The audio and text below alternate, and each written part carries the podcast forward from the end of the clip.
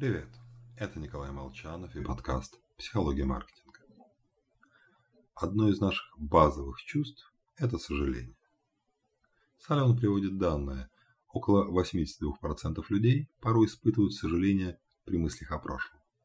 Причем 43% часто или все время.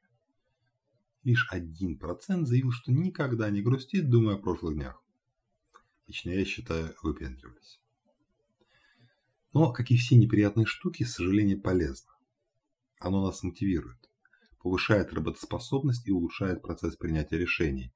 Сожалея о прошлом поступке, мы уделяем больше времени на подготовку, принимая решения в аналогичной ситуации.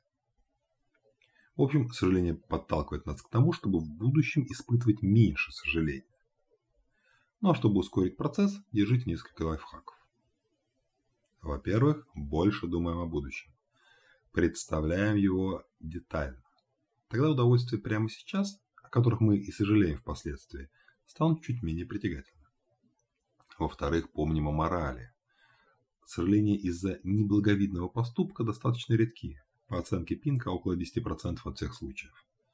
Только именно они самые мучительные.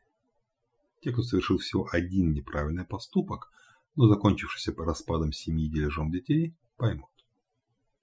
Но самое главное, избегаем бездействия. Ни о чем мы так сильно не жалеем, как о том, чего так и не сделали. Даже жуткие ошибки впоследствии приобретают определенный шарм.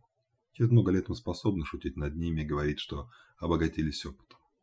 А вот для бездействия оправданий нет. Поэтому, несмотря на практически гарантированный риск провала, начинайте свое дело. Ну, или обведите блок. С вами был Николай Молчанов и подкаст «Психология маркетинга».